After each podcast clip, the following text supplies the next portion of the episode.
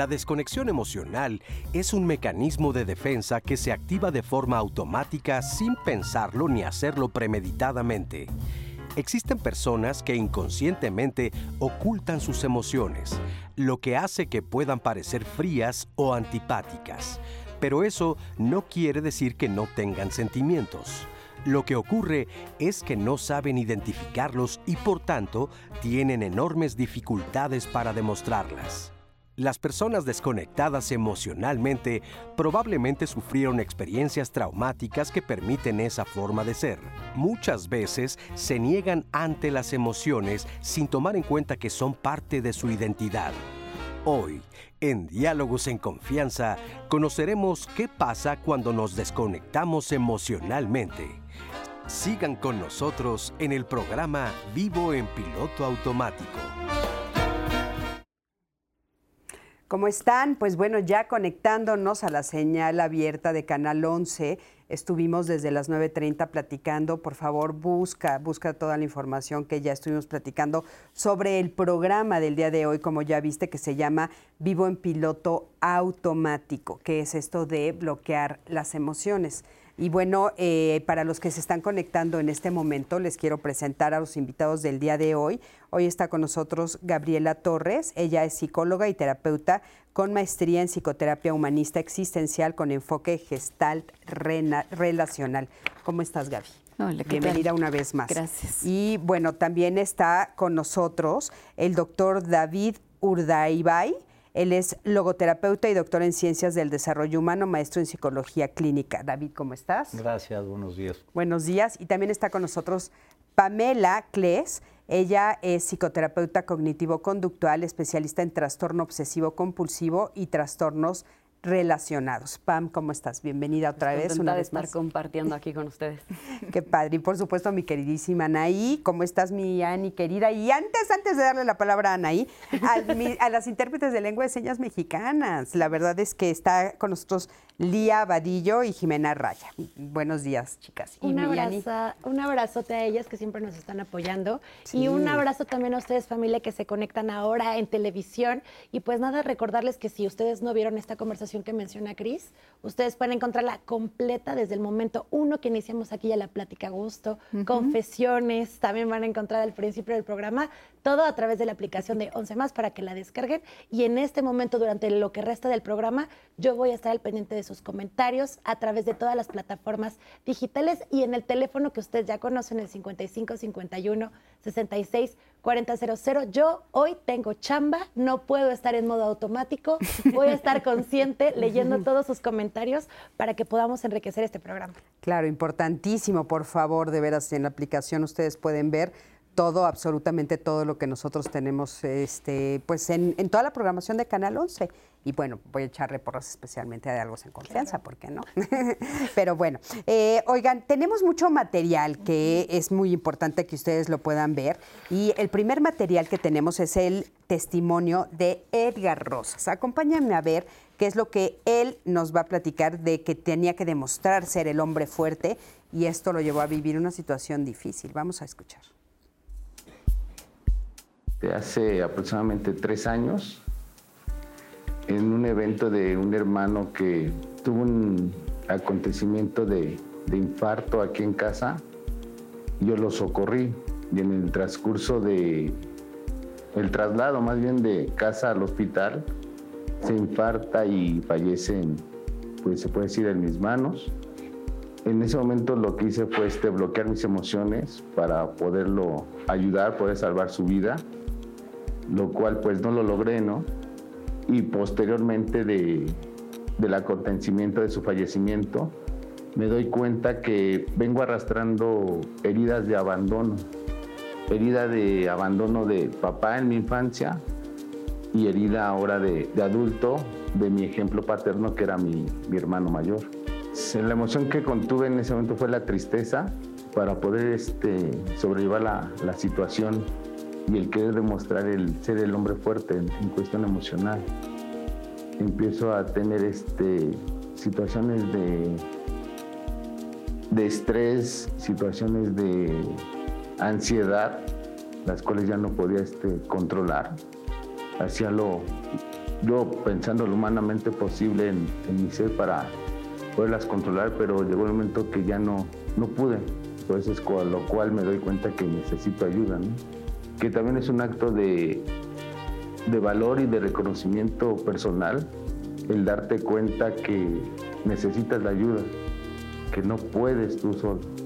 Y cuál el punto es que ahora te lo puedo platicar sin, sin demostrar tanta emoción que me quiebre la voz, sin sentir ese nudo en la garganta que luego por querer hacernos fuertes lo, lo detenemos y nos crea este, problemas, bueno, problemas y enfermedades físicas.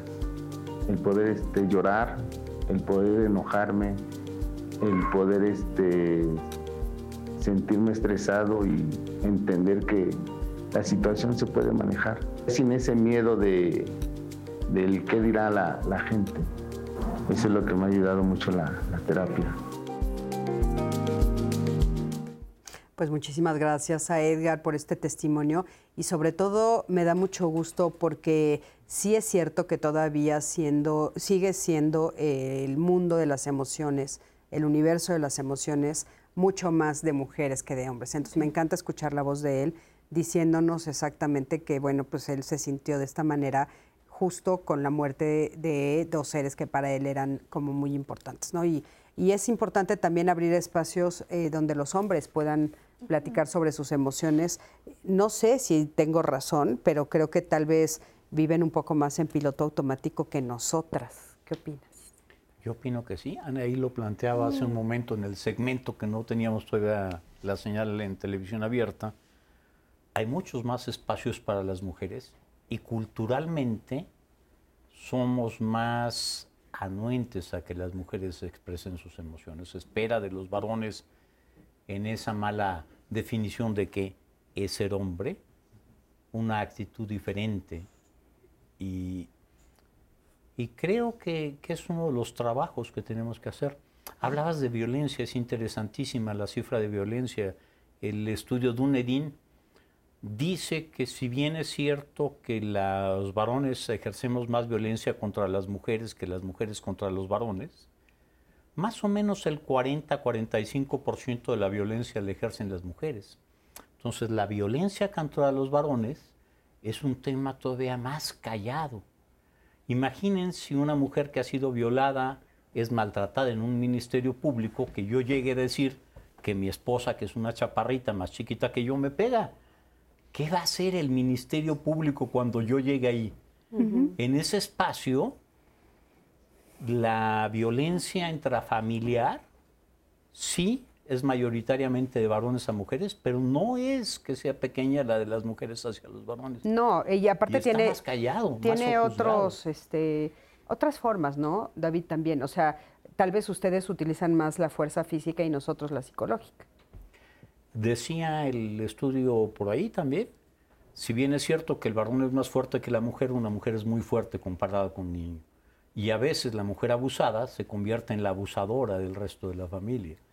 Entonces, la violencia es, eh, es un tema terrible, pero, pero se habla poco de la violencia en contra de los varones.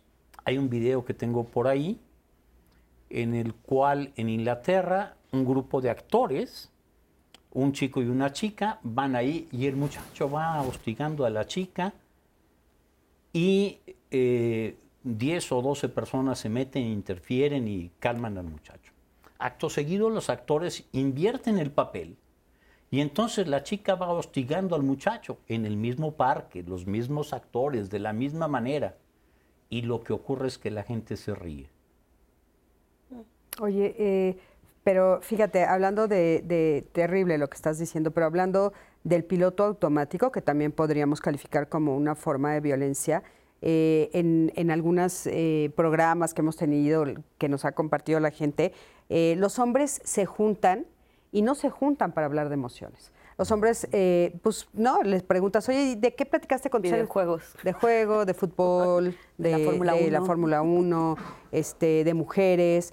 Oye, pero no le contaste que, que, está pasando esto, que tu papá tiene cáncer, que... Al... No, no, no, no. Y nosotras sí. O sea, las mujeres sí nos juntamos para eso. O sea, eh, las mujeres nos juntamos y nos contamos, ¿no? Entre nosotras. Eso es muy significativo, ¿no? Y entre los hombres te escuchaba, eh, digo, ni bueno ni malo, pero entran en generalidades, no en lo que ellos están viviendo. Y escuchaba el testimonio que nos compartieron y decía, eh, fue muy valiente porque se paró en su verdad. O sea, fue atrás de lo cultural, tú no puedes esto, y dijo, algo me está pasando. Y ya me cansé de ser el fuerte, pero además eso lo llevó a ir todavía más para atrás y decir, tengo un abandono que me está haciendo eco con lo que estoy viviendo ahorita. Sí, qué importante. Entonces, la verdad es que sí, sí veo que, supongo como hombre, es traspasar esta barrera. No, no es fácil culturalmente el decir, ¿qué estoy sintiendo? Lo voy a compartir conmigo mismo, para empezar. Para empezar. Porque yo creo que el secreto más fuerte y más delicado es el que te guardas de ti mismo. Cuando hablando de nuevas masculinidades. De alguna forma. Y yo me pregunto o de estar o de estar si siendo. Tenemos un cambio generacional. Yo creo que los chicos jóvenes, los nuevos varones, están asumiendo roles diferentes de los que tradicionalmente teníamos volviéndose más sensibles en algunos temas, participando en la crianza de los hijos, es decir, empezando a expresar de, otra manera. Y yo sí tengo algunos amigos con los que hablamos de, cosas de esta naturaleza, pero sí es un grupo más reducido. Sí, sí, sí. Sí, es, eh, eh, esa es la propuesta, ¿no? Que haya nuevas formas de pararse, ¿no? Nuevas formas. Porque ahora hasta nuevas masculinidades este, ya no nos dejan decir ese término. Claro. Está prohibido también. Entonces, pero este, hay una sola forma de ser masculino, pero ahora lo, están siendo más sensibles, más amorosos, más en contacto con sus emociones, más entrando al mundo de las emociones, lo cual nos da muchísimo gusto. Y no creo que solo sea por una eh, generacional, que todos entren, no importa la edad que tengan, por favor. Vamos a un corte, en un momentito regresamos, quédate con nosotros, estamos en Diálogos en Confianza.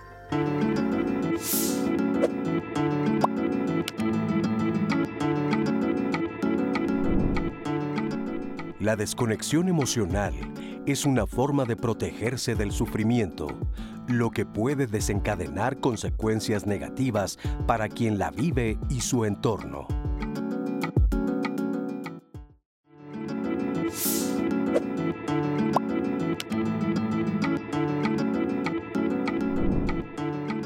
Las emociones son las señales genuinas de lo que ocurre en el interior de cada ser humano.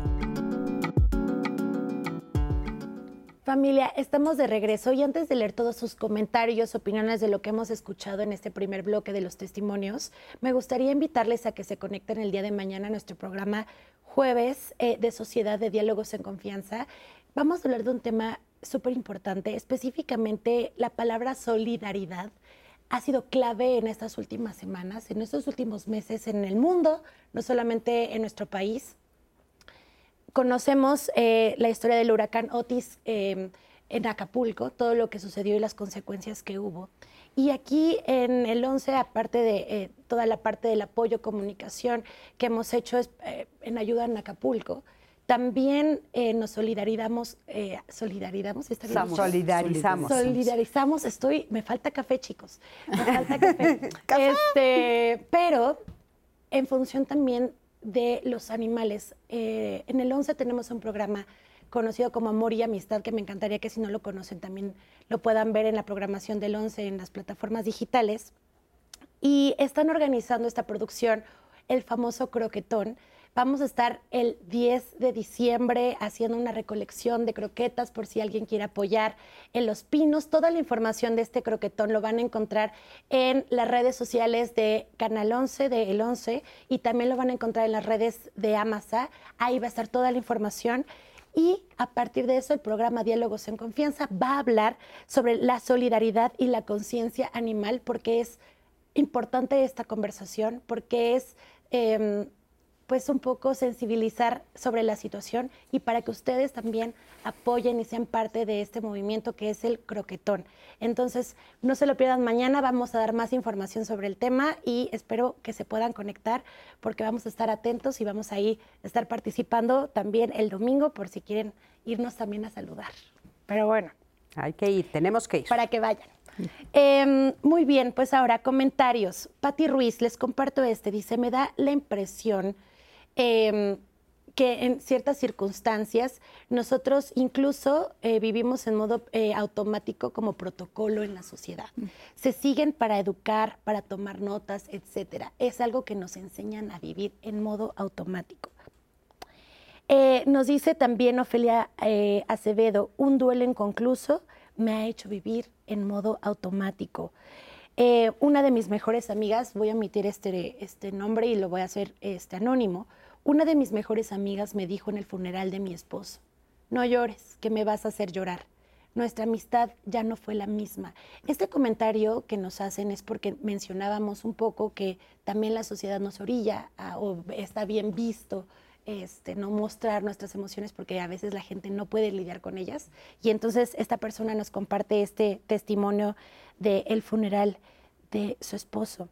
Eh, Gutiérrez Rossi, yo viví 25 años en piloto automático por la muerte de mi papá. Tuve que ir a terapia al día de hoy, que puedo ya disfrutar mi vida cotidiana y nos manda con una carita feliz de emoji.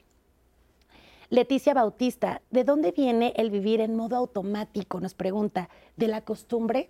¿De la falta de aspiraciones? ¿De vivir en lo cómodo, aunque lo cómodo lastime? ¿De la rutina? ¿Podemos hablar un poco más de eso? Leti, vamos a hablar definitivamente de profundizar ese eh, por qué llegamos a este modo automático. Juan Socorro Hernández, los espacios seguros hacen mucha falta. O círculos de confianza, algo importante para ir a lugares de terapia. Creo que es fundamental también la humildad y admitir que necesitamos ayuda. Hay que crear estos espacios seguros. Podemos salir y caminar en áreas verdes, caminar descalzos, abrazar un árbol, plantar flores, nos recomienda Ofelia Chávez para salir de este modo automático. Y en YouTube, dos comentarios más, Lupe, que dice, no me había puesto a pensar en eso del piloto automático. Es cierto, muchas veces no nos damos el tiempo para nosotros recapacitar y hacer cambios a nuestra manera de vida y nos dice que ya está viéndonos desde, desde, Chicago y allá está reflexionando. Te mandamos un fuerte abrazo, Lupe. Miss Annie Durán, comparto que hay un después de este sentimiento. Llevo seis meses con antidepresivos después de mucha terapia cognitivo-conductual. No pierdan la esperanza, sí se puede vivir sin piloto automático. Esto en ciertas conversaciones que se están dando en redes sociales en donde dicen su sentir y que pues se les hace muy complejo. Misani dice si se puede y hay una solución. Antes de seguir... Em, pues avanzando con el tema y discutiéndolo con los especialistas, me encantaría que escucháramos la cápsula de Ana Paula Ramos. Ella específicamente nos deja clarísimo qué es esto de vivir en modo automático para que ahora sí, ya con todo clarificado, podamos seguir en la conversación. Vamos a escucharla y regresamos. El bloqueo emocional es una respuesta precisamente a eh, un sistema de defensa todos los seres humanos, absolutamente todos sin excepción, llegamos a bloquearnos emocionalmente, todos. Y esto sucede porque todos a lo largo de la vida, desde que estamos incluso en el vientre de nuestra madre y durante todo nuestro desarrollo y toda nuestra vida, lo que vamos haciendo es que vamos sufriendo impactos. Entonces, e, estos impactos tienen que ver, evidentemente, con la vida, con la relación con los demás, eh, tiene que ver con haber tenido aspectos que no fueron cubiertos, necesidades no cubiertas en nuestra infancia o sobre todo heridas que pueden ser, tienen mucho que ver con el abuso.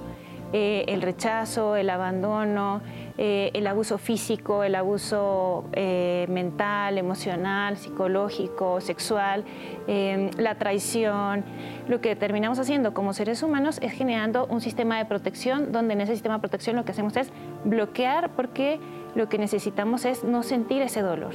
Pero luego en la vida adulta tiene un impacto porque justamente nos desconectamos y las implicaciones son, por ejemplo, hay gente que es pienso y razono para no sentir, entonces solamente se relaciona eh, desde la cabeza.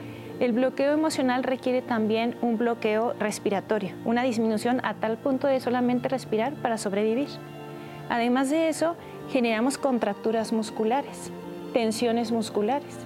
Eso impacta también en nuestros órganos, impacta también en nuestra manera de ver al mundo y de relacionarnos con el mundo y con los demás. Así que tiene una implicación en absolutamente todo, tanto en nuestra salud física, mental, emocional, como en la salud de nuestras relaciones. Pues muchísimas gracias, gracias por este, te- esta, no es testimonio, más bien esta entrevista que hicimos, que nos deja muchísimo más claro cómo es este bloqueo emocional y las razones por las cuales suceden, ¿no? Y entonces, bueno, eh, eso espero que les ayude a identificar a todos ustedes que nos están viendo, eh, que tal vez han vivido alguna situación así, que tal vez eh, por haberla sufrido están en este estado de bloqueo emocional y no han podido salir de él, ¿no? Entonces, bueno, a mí me gustaría también para que el público entendiera un poquito más y ampliar un poco el tema de por qué son importantes las emociones. O sea, ¿por qué sería importante desbloquearnos emocionalmente, o sea, quitar este bloqueo en el que no estoy sintiendo para poder entrar al mundo de las emociones? ¿Por qué sería importante? Pam? Eh, yo creo que aquí es donde entramos, ¿no? En toda la complejidad del modo automático, modo piloto, modo supervivencia, ¿no? Si nos vamos a esa complejidad y vamos deconstruyendo y llegando a la esencia, a la médula de lo que estamos hablando, al final del día es de emociones, ¿no? Las emociones son importantísimas, básicas y vitales, así lo diría, porque cada una tiene su función.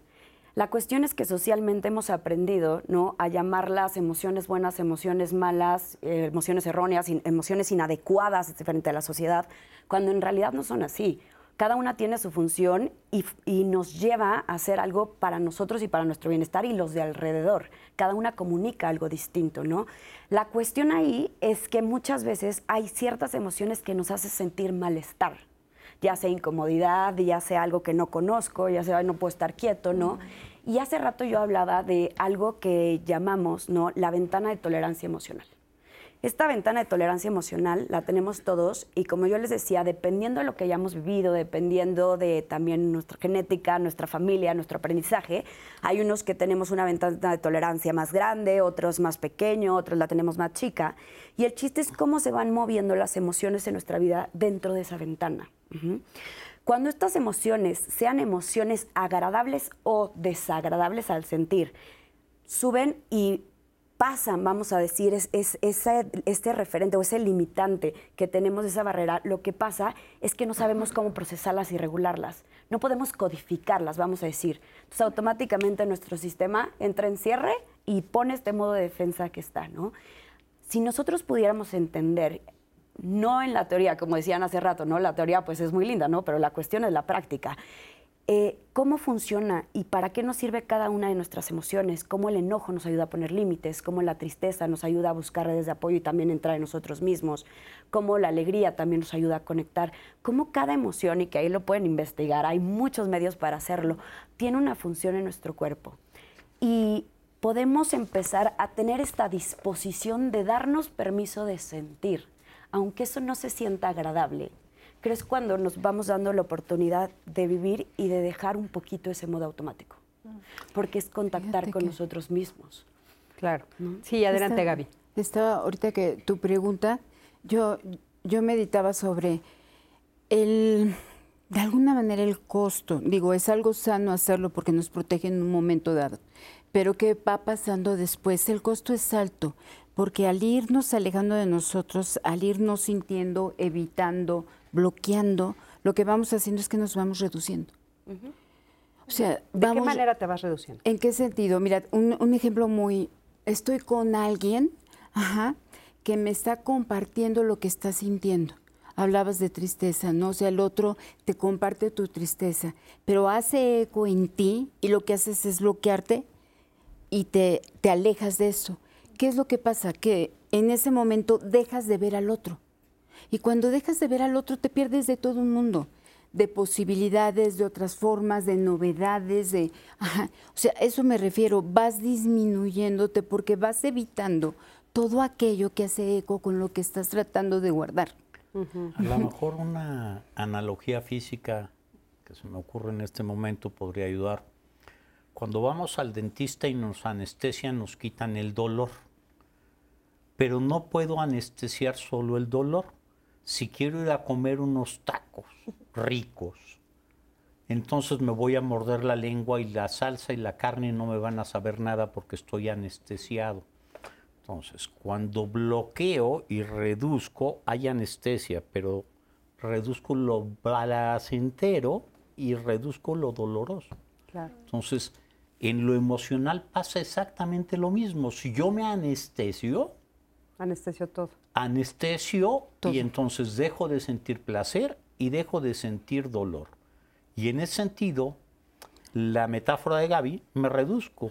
Mi gama de sensaciones cuando estoy anestesiado y todo el mundo hemos estado algún día así, es horrible tratar de comer y quieres hablar y te muerdes la lengua y no puedes, eh, el, el olor que te llega a la nariz es desagradable. Y ahí es en donde, donde entiendo esta metáfora de Gaby, nos vamos reduciendo. Tus Y posibilidades lo mismo se van pasa en la depresión. Es decir, el mundo se angosta cuando estamos deprimidos.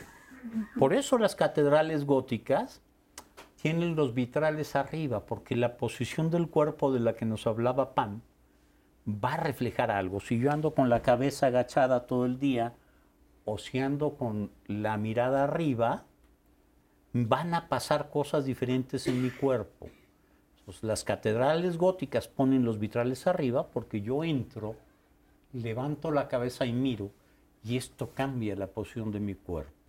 Claro. Y es esto lo que nos, nos planteaba Pam hace un momento. Qué interesante lo de las catedrales, no lo sabía, pero qué, qué buena anécdota. Y eh, yo no puedo dejar de pensar en la película de Intensamente. O sea, la verdad es que para mí ha sido un referente increíble y me imagino, para los que la conocemos y la hemos visto, están todas las emociones en el mismo espacio, lo vemos clarísimo, ¿no? Están todos Toman en el el centro de control y se van empujando unos a otros. Imagínense, se duerme uno y se duermen todos. Eso es lo que, lo que sucede. Imagínense esa metáfora. O sea, si, si entra un gas que duerme, que quiere dormir a el enojo, pues, o a la tristeza, pero también va a dormir a la alegría y va a dormir a todos los que habitan ahí, ¿no? Y va a dormir nuestra capacidad de estar presente. Aquí sí creo que hay que poner estos dos términos. Y la nomenclatura, ¿qué es vivir y qué es sobrevivir? ¿no? ¿Qué es estar viviendo? ¿Qué es estar en el presente? ¿Qué es estar disfrutando? Y disfrutando incluso de lo que no se siente cómodo, ¿no? Yo digo, de esta comodidad incómoda, ¿no? Poder hacernos familiares con eso. Eso es vivir de cierta manera. Entonces hay veces que se necesita sobrevivir, sí, pero si nos quedamos ahí es que nos vamos perdiendo de lo que es la vida, ¿no? con esos momentos y esos matices. Fíjate que me llevas a Víctor Frankl y el hombre en busca de sentido. Sí. ¿no? Claro. Eh, claro, como logoterapeuta no podía evitar el comercial, perdón.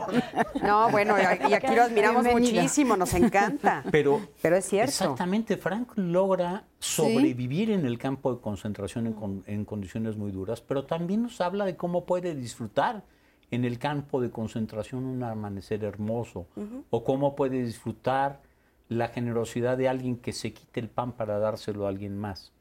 Entonces, en- incluso en ese tipo de condiciones, pues vale la pena tenerlo, y eso me lleva a Alejandro Niquel con su libro que se llama Logoterapia dentro y fuera del campo de concentración. Cada quien tenemos nuestro campo de concentración. Planteabas tú las mujeres abusadas. Bueno, su campo de concentración es este marido que abusa, ¿no? Y cómo ahí se puede trabajar para generar esos espacios de libertad. Y ahí ¿Cómo? este, ¿Cómo? ah, Ay, perdón, ¿cómo? Me gustaría preguntarles cómo, porque eh, eh, hemos visto muchas veces, hemos escuchado y hemos lo que- los que hemos leído a Víctor Frank, la pregunta interesante que el público seguramente nos está haciendo, pero ¿cómo?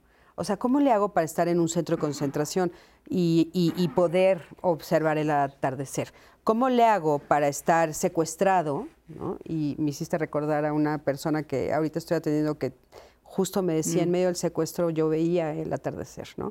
este, ¿Cómo le haces para, o sea, qué, qué elementos necesitas en tu interior, qué cosas tienes que tener en tu interior, qué emociones tienes que poder manejar para poder ver en medio de un campo de concentración, en medio de un secuestro o en medio de algo terrible, lo bello?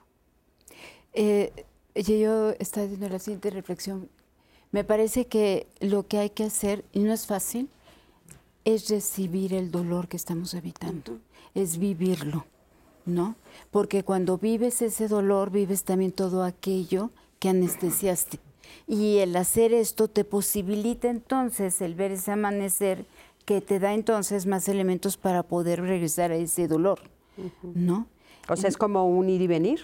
Exacto, exacto. Y son oleadas. Yo no estoy diciendo que llegue y que estés en ese dolor todo el tiempo. Lo recibes, ¿no? Y se va, y eso otra vez lo vas recibiendo y va haciendo ese dolor, porque al final se habla como de las emociones como si fueran algo externo. Y, somos nosotros. aquí, sí. Oye, y hablando de una de las emociones pues, más poderosas que existen, que es el amor, ¿no? Y la, para mí pues, es así como lo máximo. Eh, eh, a eso venimos, eh, por eso respiramos. Vamos a escuchar este testimonio que justo Anaí nos estaba contando que le, hizo casi hasta llorar el testimonio. La verdad es que sí es un testimonio muy interesante, muy, muy interesante, porque yo creo que todos en algún momento de nuestra vida nos hemos visto frente a situaciones de esta manera. Y eh, estoy buscando el nombre de él, pero se llama Gabriel, creo, ¿no? Ah, Gonzalo. Sí, eh, vamos a ver qué es lo que él nos platica sobre una relación que él establece con una mujer a la que quiere mucho y que pasa y por qué él se bloquea. Muy interesante, no te lo pierdas, acompaña. Yo tenía una amiga que amaba mucho ella, incluso admiraba. En un punto empezó una gran desconfianza. ¿Por qué? Porque hubo emociones amorosas entre ambos. Se aclaró, pero nunca llegamos como que a hablarlo al 100%. Y en un punto ella se alejó de mí. Me dejó de hablar por completo. Me dijo, ¿sabes qué? No quiero volver a saber, saber nada de tu vida. Entonces, eh, al momento de que ella me abandonó, sentí ira y a la vez una gran tristeza que dije, si una amiga a ese nivel, una mejor amiga, me, llegó a hacer eso, ¿qué no espero de la demás gente? Yo estuve un mes recluido en mi habitación y me deprimí tanto, me quedé un mes hasta que ya en un punto volví a salir pero empecé a ser muy negativo con, mis amistades. O sea, yo seguía aferrándome a la idea que no me voy a volver a encariñar con la gente porque digo, ¿por qué no vale la pena si al final me van a abandonar nuevamente? ¿no?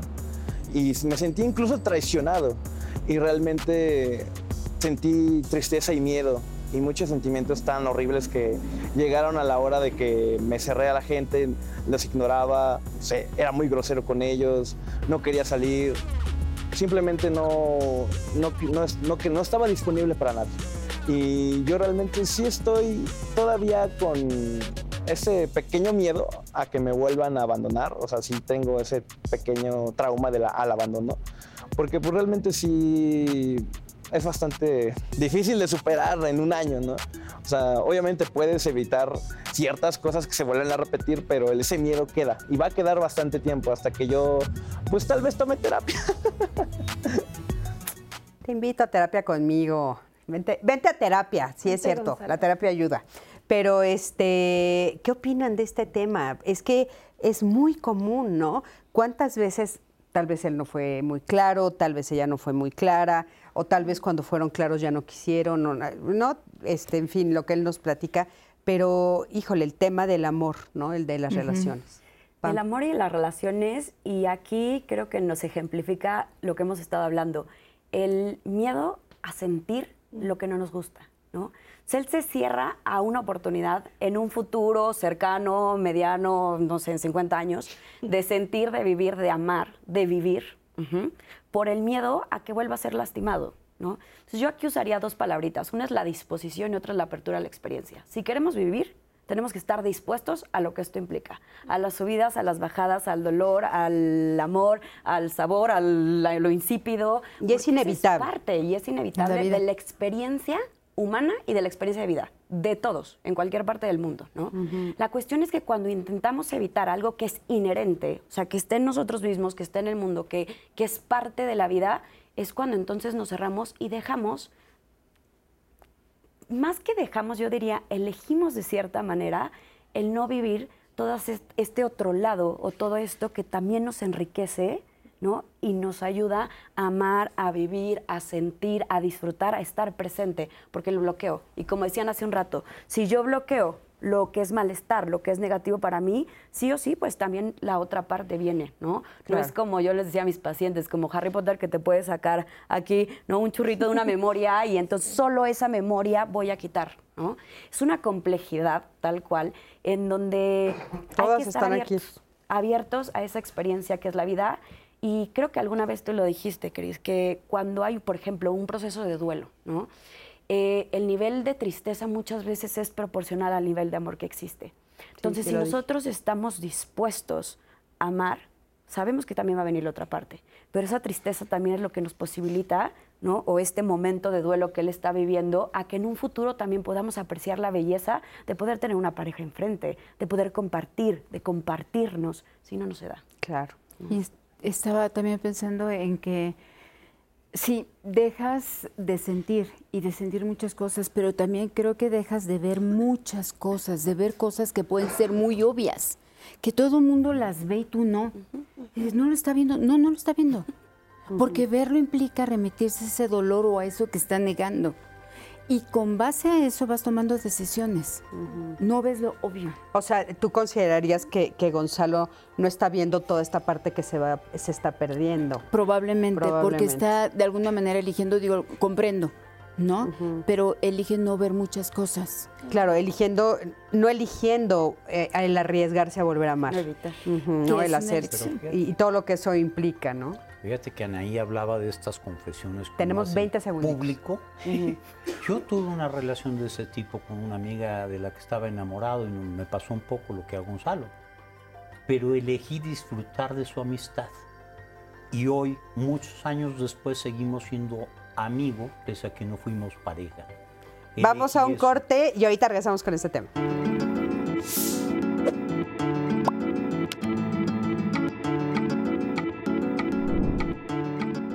Ignorar las emociones como mecanismo de defensa incapacita a la persona experimentar y expresar sentimientos con normalidad.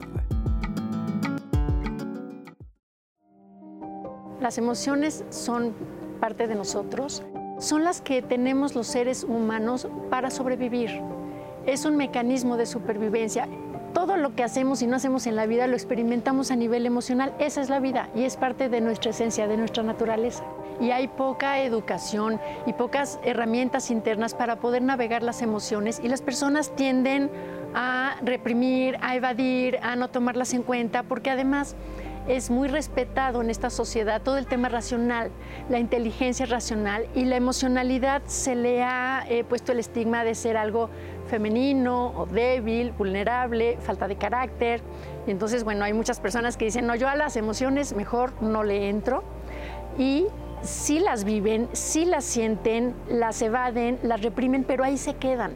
Ahí está la importancia de atenderlas y de de, estar atentos pues a las emociones y de hacerse cargo, porque las emociones se sienten en el cuerpo. Es una energía que ahí está. Y si las evadimos o si las reprimimos, ahí se quedan. Es como si las dejaras en un, en un lugar invisible ya no quiero estar enojado y vas y guardas ahí el enojo. Mm, ya, ya no estoy enojado, ahí está el enojo. O ya no quiero estar triste, o ya no quiero estar celoso. Y cualquier situación análoga que se presenta en la vida la vuelves a vivir y cada vez más acrecentado. una gran cantidad de emociones negativas que no se atiende se puede incluso hasta somatizar. Si hay una emoción negativa, hay que atenderla, hay que hacerte cargo. Muchísimas gracias. Qué importante, qué importante el tema de las emociones. Me parece que son así como fundamentales. Y bueno, ya estamos en el último eh, bloque y eh, vamos a escuchar las voces de ustedes. Y si tienen algunas dudas, Ani. Totalmente. Wow, estoy muy sorprendida. Me agarraste desprevenida porque mm. sí es cierto, gente, es el último bloque. Cuando son buenos programas se pasa esto rápido. Les comparto a MT Espinosa de los Monteros Cervantes. Hace dos Qué buen años, apellido. Hace dos años murió mi papá. Tenía 92 años. Fue un gran hombre que siempre estuvo al pendiente de sus hijos, de sus ocho hijos. Yo, estando con COVID, no pude despedirlo y viví con la emoción de tristeza hasta hace poco. Y pues viví en modo automático. Hasta ahorita, que lo estoy haciendo, que lo estoy trabajando, eh, puedo vivir y puedo ser eh, y disfrutar.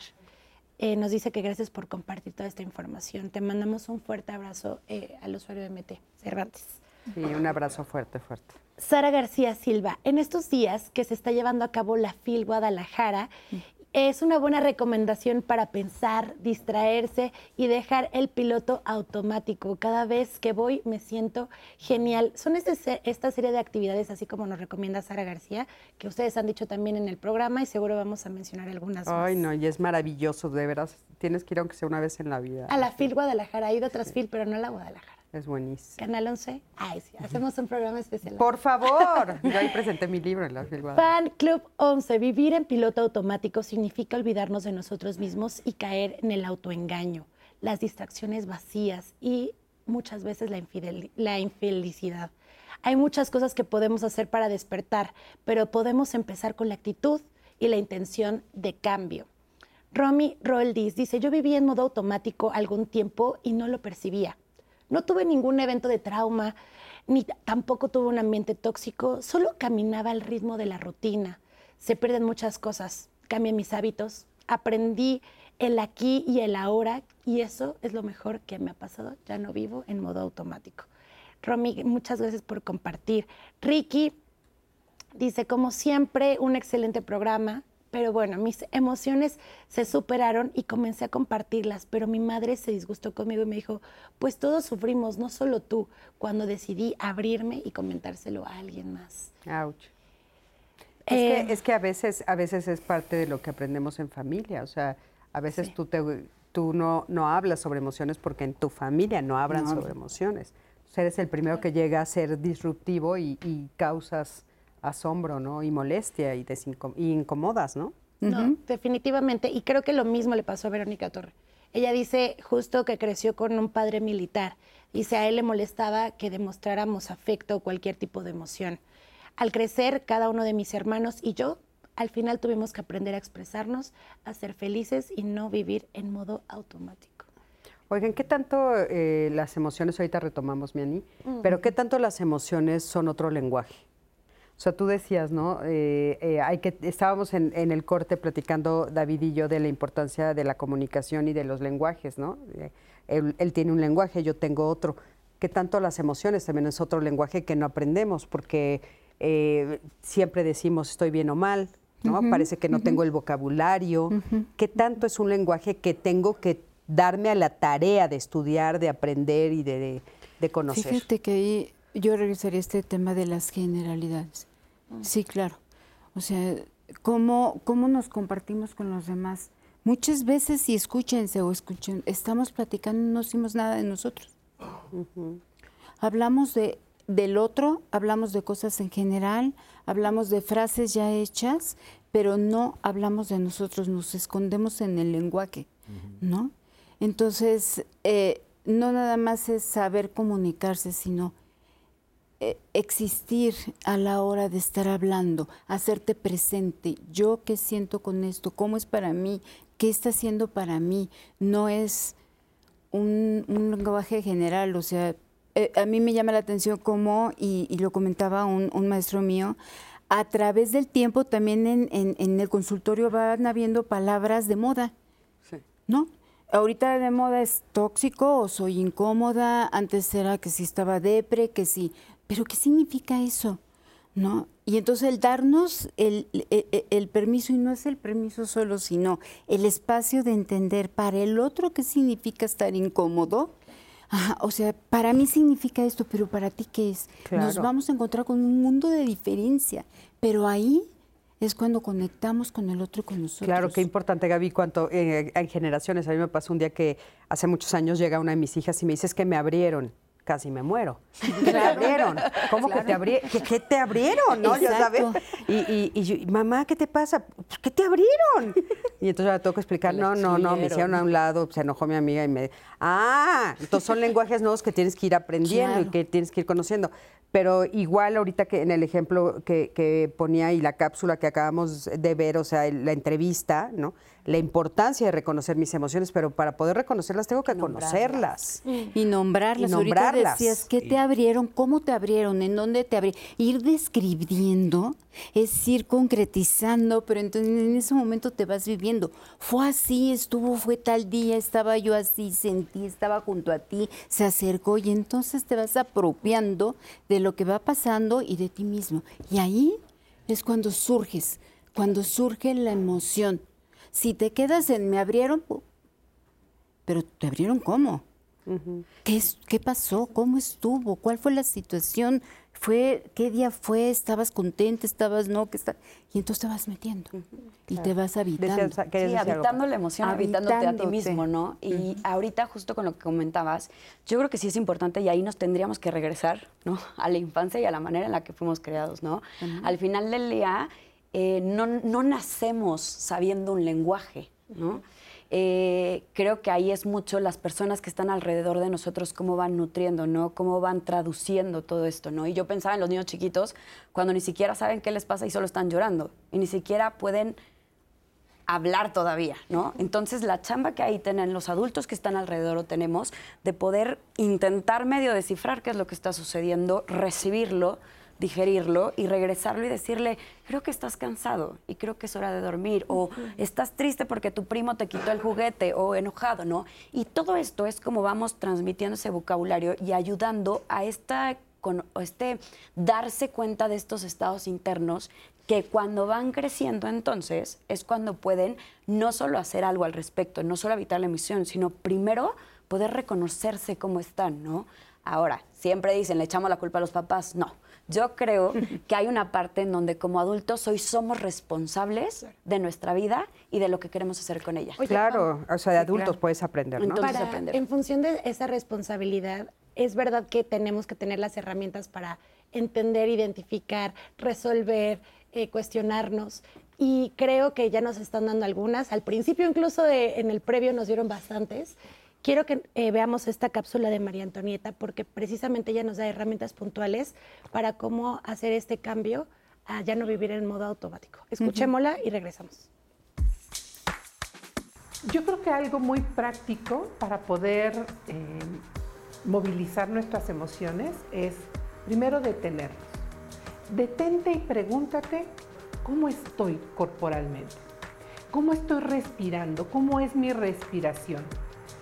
Entonces por ahí podemos empezar por eh, apretar todo el cuerpo y soltarlo, hacer ejercicios de relajación, hacer ejercicios de respiración consciente, empezar a trabajar justo con lo que sí tenemos elementos para poder cambiar la postura, la respiración, la tensión muscular. Cuando nosotros comenzamos a hacer eso, entonces el cuerpo comienza a cambiar y la emoción empieza a fluir. Una siguiente estrategia que podría ayudarnos es escribir podemos escribir, yo no sé cómo estoy, sin embargo, mi cuerpo lo estoy percibiendo de esta manera. Con eso que describo, viene la siguiente pregunta, ¿qué necesito para esto que acabo de describir modificar? Tengo el cuerpo apretado, tengo adoloridos los brazos, tengo adoloridas las piernas. ¿Qué me está pasando en el cuerpo? Pues entonces, ¿qué necesito para cambiar esto? Y cuando yo me doy cuenta que necesito ahora es ¿Cómo le voy a hacer para cambiarlo? Empezar a trabajar con movimientos suaves, conciencia del cuerpo. Y la conciencia del cuerpo solamente se refiere a que yo me dedique tiempo a poner atención a lo que hago. Y poco a poco va modificándose cada una de estas formas como yo tengo de reaccionar ante las circunstancias y por supuesto de cómo percibir mis emociones, modular mis emociones y cuando hablamos de modular no es que yo me las quede y me las guarde, sino que yo las perciba, las pueda expresar sin lastimarme a mí, sin maltratarme a mí y sin lastimar y maltratar a otros. Le mandamos un beso enorme a Tony, hace mucho no la vemos, pero bueno, la queremos mucho. Y este, muchísimas gracias por todas las recomendaciones. Y aquí nos estaban diciendo que inclusive hay algunas aplicaciones a las que podemos nosotros tener acceso para poder empezar a, descubrir este universo de las emociones, a ampliarlo, a conocerlo, a, a, empezar a hablarlo, ¿no? O sea, aprender este idioma. Querías decirnos, Pam, ¿cuáles aplicaciones nos pueden servir? Que justo es lo que decíamos, ¿no? Cómo, cómo seguir todos estos consejos que da Tony si ni siquiera identificamos qué es lo que está sucediendo, entonces no sabemos qué hacer. Entonces hay un montón de aplicaciones, está el diccionario de emociones que decías, pero hay aplicaciones en donde viene el cómo me siento y entonces tienes 100 esferitas de diferentes colores con diferentes sinónimos y con el significado, entonces durante el día puedes ir seleccionando y te lleva como un track de tu día, ¿no? Hay otras aplicaciones de unos como los muñequitos, estos como los tamagotchis, pero en el celular, que lo que hace es pedirte ciertas números, o sea, cierto número de veces al día que registres el cómo estás. Entonces, esto funciona también a veces con los pacientes como este corte de caja que yo decía hace un rato, ¿no? Como este darte ese momento para decir, ah, la aplicación me está recordando respirar, pero al mismo tiempo saber cómo me estoy sintiendo. Y entonces así podemos ir ejercitando y automatizando, pero en el buen sentido, una conexión con nosotros mismos y un darme cuenta de cómo estoy y cómo estoy viviendo sin que pasen tanto tiempo en desconexión. O sea, sería como la campanita que decíamos al principio, ¿no? La campana que me, que en, decíamos en Oriente para los que no estaban en redes, eh, suenan las campanas y la gente se para y respira y regresa a sí mismo. Pero aquí aparte te dice, ¿y cómo te estás sintiendo? Padrísimo, te pregunta. ¿qué, más, Miani? ¿Qué más dice? Ah, querías decir algo. ahorita, eh, retomando Oriente, los budistas tienen algo que me parece una frase fantástica. El dolor es inevitable, el sufrimiento una elección. Es decir, lo que va a pasar en la vida, esto que hemos platicado, nos va a doler pero si yo me quedo anclado ahí en el pasado y no en el aquí y en el ahora, entonces voy a llegar al sufrimiento, que eso es lo que enferma. El dolor está, como decía Pam, al servicio de la subsistencia. Si pongo la mano arriba de la estufa y no la quito, me voy a quemar. Entonces, me duele para preservar mi existencia. El dolor emocional cumple una función igual. Pero ayer trabajaba con una paciente que no solo revive, sino amplifica los eventos dolorosos del pasado. Entonces vas construyendo un verdadero monstruo. O sea, los carga y los carga. Los carga y los recarga y los vive y los revive y los sufre y los resufre. Por La revictimización famosa, ¿no? Se vuelve víctima de sus propios recuerdos y los va amplificando cuando eventualmente la técnica sería la inversa, déjame irle bajando a mis niveles de sensibilidad hasta llevarlo a un punto donde sea manejable y quepa en tu ventana. Claro. A ver, Anaí, querida. Merrui 7 dice, el cuerpo es la base de las emociones. Todas se registran en el cuerpo y se hace una cadena interna que está unida a músculo, órgano, hueso cuando no estamos compartiendo nuestras emociones. Eso influye en nuestras entrañas y se genera una expansión, incluso en los entornos propios se puede volver negativo. Em, Sabina Gore eh, nos hace como una serie de, comentarios y se hizo una conversación.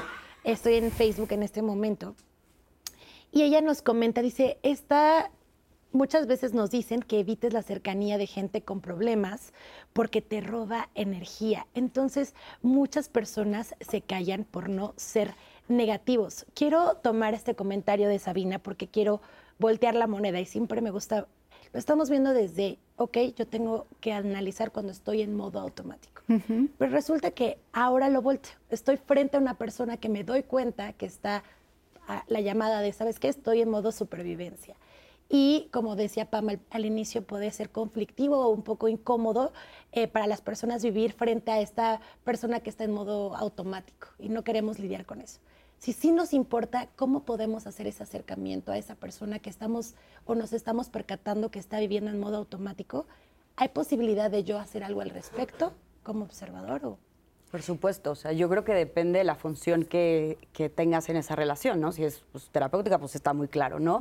Si es una relación de amistad o inclusive colegas de trabajo, que ni siquiera hay una amistad cercana, yo creo que lo más importante en esos casos es, tiene que funcionar en ese momento, va, ¿no? Respetar procesos, respetar tiempos, pero hacerles saber que estás ahí y que si en algún momento necesita hablar, necesita no hablar y un abrazo, o necesita simplemente sentarse o salir a respirar y necesita compañía, ahí estás. Entonces, pero creo que siempre tomando en cuenta la base del respeto, no transgredir los tiempos y procesos de la otra persona. Y ahorita recuerdo una frase de un autor que dice, hazle preguntas honestas. ¿A qué me refiero? Acércate a preguntarle qué es lo que está pasando, o, pero porque realmente no lo sabes, porque tú te lo puedes imaginar, pero la verdad es que no sabes. Entonces, si te paras desde, no tengo ni idea qué te está pasando y quiero saber qué, tal vez la otra persona al tú al sentir que tú te estás interesando, ella empieza a hacerse presente y salir del modo automático. Y la otra es el silencio. También. Es decir, cuando el otro llega y me comparte algo que es de él, el simple hecho de que mis oídos estén ahí, aunque yo permanezca en silencio, ayuda. Los tanatólogos dicen a veces no venimos a resolver, venimos a escuchar, a acompañar. Y acompañar puede acompañarse desde la palabra o desde el silencio. A veces el silencio es valiosísimo. La mirada a los ojos. Hay un estudio simpatiquísimo de perros en hospitales que acompañan a, los enfermos. Y resulta ser que el perro es el único animal que te mira a los ojos. Ah, bueno, se ve esto. Y se demostró con un grupo, un ensayo clínico serio, con un grupo de control y el grupo piloto, que había menos infecciones y los tiempos de convalecencia eran menores por el simple hecho de tener un perro que te mire a los ojos. Si eso hace un perro, ¿qué no podrá hacer una mirada humana? Claro, importantísimo. Oye, ya, y, y a mí también me brinca que a veces eso es un llamado de auxilio. A veces decir estoy en piloto automático también puede ser una llamada de auxilio. Totalmente. Y no le estás oyendo. claro. También puede ser. Sí, totalmente de acuerdo. Por eso es importante hacer saber que estás ahí. Sí, por eso justo esta parte del respeto me parece súper interesante también, como los procesos. Les comparto este último de María Félix Ventura. Dice, fabuloso tema.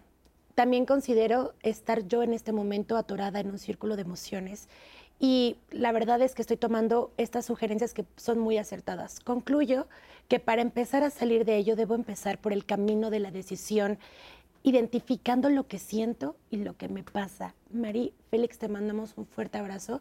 Gracias por seguirnos en diálogos, en confianza y qué paz escuchar que estamos reflexionando en conjunto en este espacio de confianza y ustedes están llegando a sus conclusiones para ayudarles en su vida cotidiana. Sí, importantísimo. Gracias. yo reiteraría tu invitación. Búscanos, te invitamos a ir a terapia, hombre. Sí. La, la realidad del caso que podemos hacer excepciones si la parte económica no funciona, ¿no? Adelante, Pam. Yo ahorita estaba pensando, en eh, hemos hablado mucho de evadir las emociones incómodas y negativas, pero me pongo a pensar ahorita en la etapa social en la que estamos viviendo, en donde se exige mucho rendimiento, donde se exige que todo el tiempo estemos haciendo algo que no es suficiente en la carrera, pero que sigue la maestría, pero que sigue el doctorado, pero que ese trabajo no, pero que el ascenso, literal hasta hablo rápido porque así se vive, ¿no? Sí. Y yo me pongo a pensar cuántos pacientes a veces llegan en donde ni siquiera es que estén evitando la tristeza o el dolor, es que ni siquiera tienen la oportunidad de vivir la alegría, mm. el orgullo y la satisfacción porque viene lo que sigue. ¿no? Y hay veces que incluso hay ejercicios de decirle, ok, vas a celebrar que te acaban de entregar, con una paciente, que vas a celebrar que te acaban de entregar tu título de maestría con mención honorífica, pero Pam, tengo que el trabajo, a ver, ¿no? O sea, dar esos espacios, dejar de estar corriendo en piloto automático, persiguiendo algo que es inalcanzable, porque al final del día nada, o sea, si vivimos en ese acelere, nada va a ser suficiente. Poder frenar y reconocer lo que ahorita tenemos, que en algún momento esto que ahorita tenemos fue el sueño de años anteriores y ni siquiera lo podemos tocar, disfrutar, compartir y celebrar creo que también es una llamada de atención de decir, el piloto automático no solo está en lo negativo o en lo incómodo, también creo que nos estamos perdiendo de la vida en muchas cosas. Tienes toda la razón y me encanta cerrar el programa con esta reflexión que estás haciendo. No podemos ampliarlo, pero creo que sí es cierto, tienes toda la razón. Las, las cosas positivas también, parece que las vivimos o que nos gusta vivirlas, pero muchas veces no nos damos el tiempo, ¿no? Yo he dicho en este programa muchas veces cuántas veces tienes ahí guardada la botella, es una metáfora, ¿no? Pero una botella de, de burbujas que dices para el día que pase qué y, y te mueres y no la abriste nunca. O sea, es- es- ábrela hoy porque respiraste, simplemente porque estás vivo, porque estás viendo Claro. diálogos en confianza. Hoy es un buen día para abrir. Muchísimas gracias a los tres, Gracias, gracias por haber estado, gracias a ustedes dos chicas, gracias. Anaí querida, Gracias, gracias a todo el equipo de Diálogos en Confianza, gracias a ti que siempre estás del otro lado de la pantalla viéndome. Yo soy Cristina Jauregui. Nos vemos aquí la próxima semana con otro maravilloso tema de Diálogos en Confianza. Y quédate, por supuesto, con nosotros en Canal 11 con toda la programación que ya te dijimos que es maravillosa. Así es que quédate con nosotros aquí en la señal del 11. Y te voy a decir de qué vamos a hablar. Lo tengo todo y soy infeliz. De eso vamos a hablar la próxima semana. Nos vamos a preguntar a qué le llamamos tener todo y por qué justo en esta vida que estamos viviendo se oye muchísimo que la gente es infeliz. ¿De qué estamos hablando? Quédate aquí en, en el 11. Nos vemos la próxima semana.